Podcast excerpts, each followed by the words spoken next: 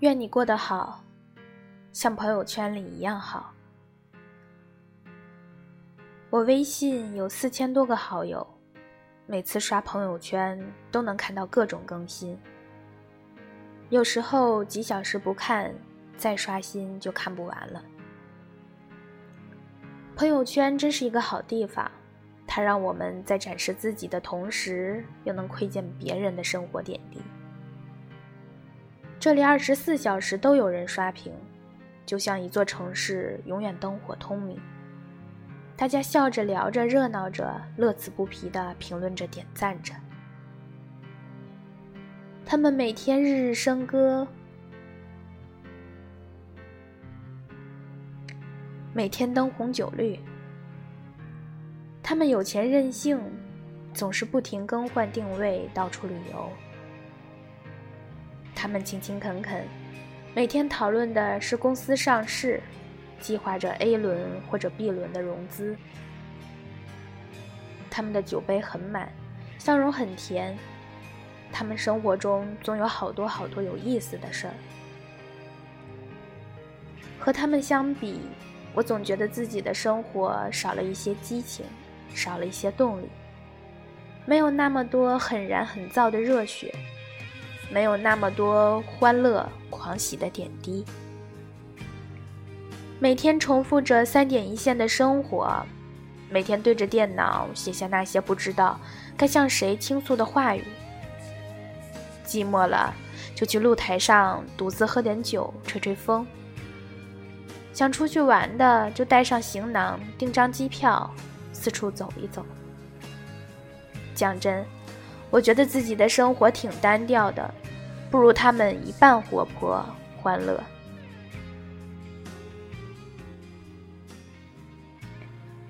前阵儿晚上，我一如既往的睡不着，就抱着手机愣神刷微博。很久不曾联系的一个朋友给我发微信说，他好羡慕我。我说，喝多啦，想卸甲归田，过隐忍的俗世生活啦。我有什么可被羡慕的？他说：“我觉得你活得特真实，特洒脱。”我说：“明明你过得比我滋润，公司顺利上市，家庭和睦幸福，交友高端广泛，就连你去过的那些地方，讲真，我都好几个没听过呢。我一直把你当成我的奋斗目标。”觉得活成你这样，人生就无欲无求了。他发来一个苦笑的表情。他说：“这些事儿你是从哪知道的？”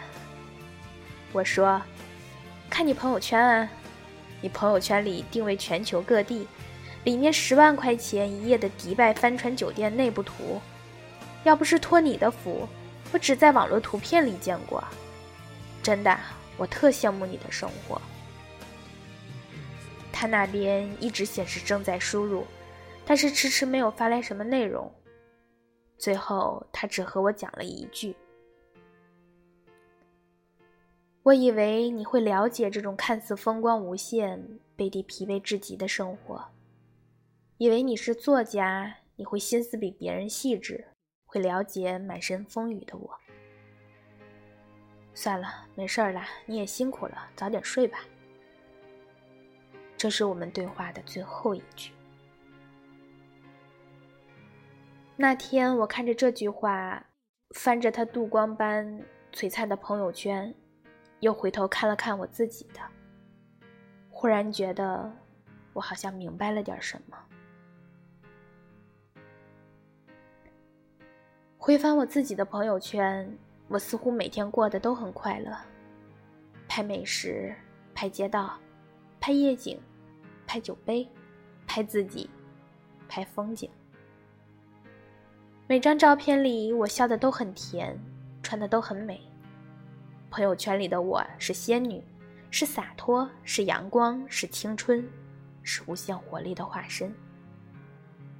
然而，实际生活里的我，几乎一多半的时间都是灰头土脸的宅在家里写稿子，不断的拖延，不停的焦虑。桌上摆着一大堆形形色色的零食，可是为了保持身材，一口都不敢吃。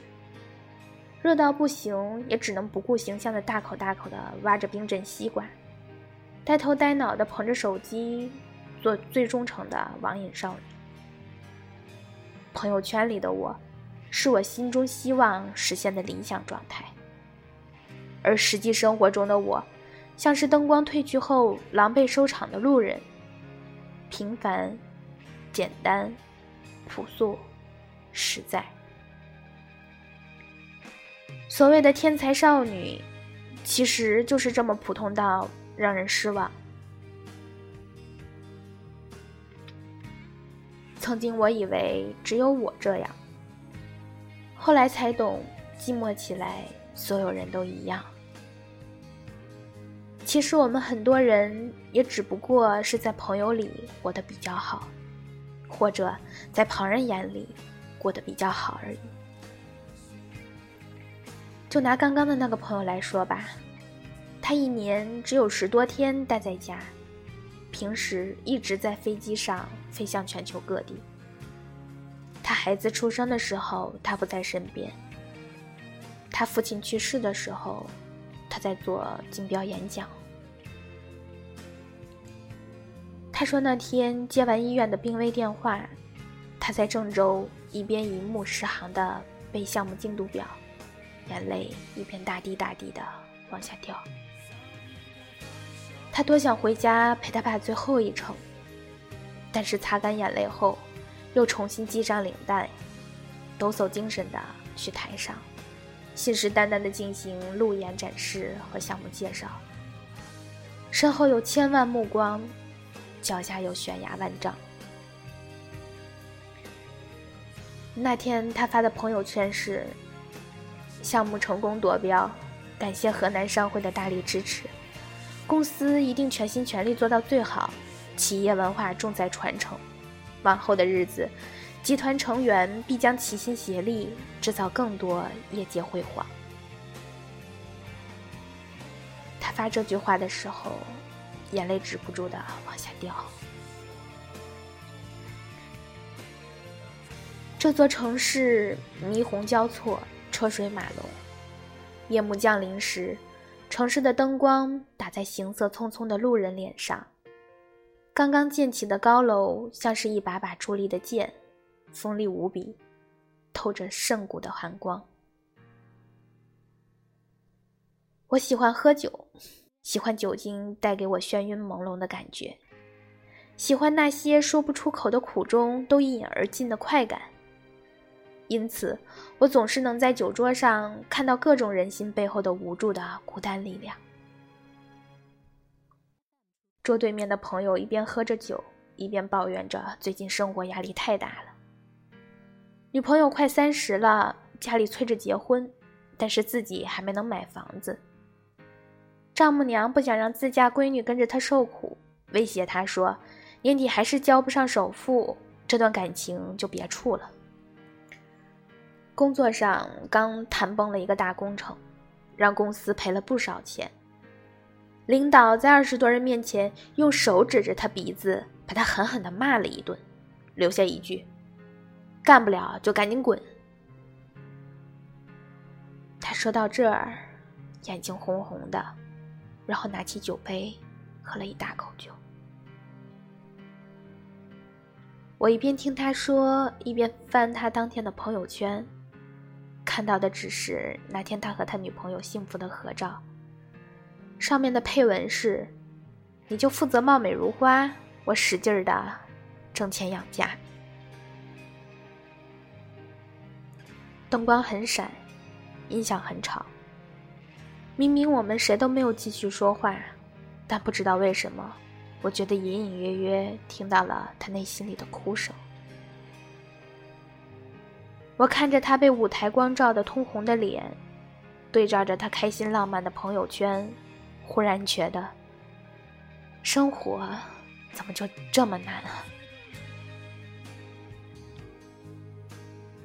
总在人前幸福，总在人后孤独。这好像是成年后，生活带给我的最大感触。如果你曾在凌晨一点后刷新你朋友圈的动态，你会解锁了解一个人的新方式。你会看见每个人平时没有表现出来的另一面。每天嘻嘻哈哈不正经的王大有，忽然变得好感伤，像是又想起前女友了。这家伙嘴还真硬，平时从来不见他提起。常更新段子的张二毛忽然转发了一条情感链接，虽然什么也没说吧，但还真不是他平时一贯的作风。李三壮还在酒局上喝酒，他已经连续喝了六天了。今天发动态说喝吐了。胆汁都快吐出来了。一向发励志心灵鸡汤的张老师发了张城市的夜景。他说：“这座城灯火辉煌，可是没有一个能让他容身的地方。可能这些隐晦的苍白内心就像是荧光棒，白天看不见，晚上关了灯躺在床上。”就能看得一清二楚了。而无一例外的是，这些深夜里的真情流露，总会在第二天太阳升起的时候被及时删除。谁都不想让人看到这么脆弱的自己，一身软肋，无一盔甲。如今接触的人越多，就越发会隐藏自己的负面情绪了。怕人多想，怕人对我印象不好，希望在他们眼里的我永远是美丽的、青春的、自信满满、浑身有使不完力气的。我不再频繁地表露自己的真实情绪，不会再发那些负面的状态和落寞失声的消沉，甚至表达一个观点前都要前思后想的考虑很久。太多人像我一样。藏起了自己的心声，每天发些不痛不痒的段子，晒晒沿途的风光，转转时下的热点，人云亦云的说些无关紧要的话。那些四下无人的难过，那些深夜里失眠的辗转反侧，那些不开心的情绪，想要抒发表达的内心，通通被我们关注、管起来了。不许他们肆意的叫嚣，不许他们狂妄的张狂。我们都越来越不想把自己的脆弱展示给别人看了。那些不痛不痒的安慰背后，是别人日后茶余饭后的笑料。那些难过悲情的瞬间，会被人认为你负能量太多，不适合接触。发购物照片被人骂是炫富。发情侣合影，下面恶毒的评论：“秀恩爱，死得快。”后来的你呀，干脆什么都不发了，干脆把朋友圈关起来，设置为三天可见了。我们总是这么顾及别人的感受，就连彻底关闭朋友圈都不敢，怕被人误解为单删。屏蔽了谁？怕那条尴尬的横线成为人际交往中难以逾越的鸿沟。朋友圈仅三天可见，想想多幻灭。有人说，成长的标志是把眼泪咽回去，不再哭。而我却觉得，真正的成长是永远也不会再在旁人面前哭了。自己躲起来偷偷的哭，小声抽泣着的哭，不会将这种情绪招摇过市了。不愿意让任何人看到自己的脆弱和无助了。嗯，你们只要看到我过得好就行了。想起我的时候，联想到的是夏日的骄阳，是空中的微风，是各种奢侈品。包围的样子就行了。记住我过得很好就好了。那些难受，我自己扛着就行了。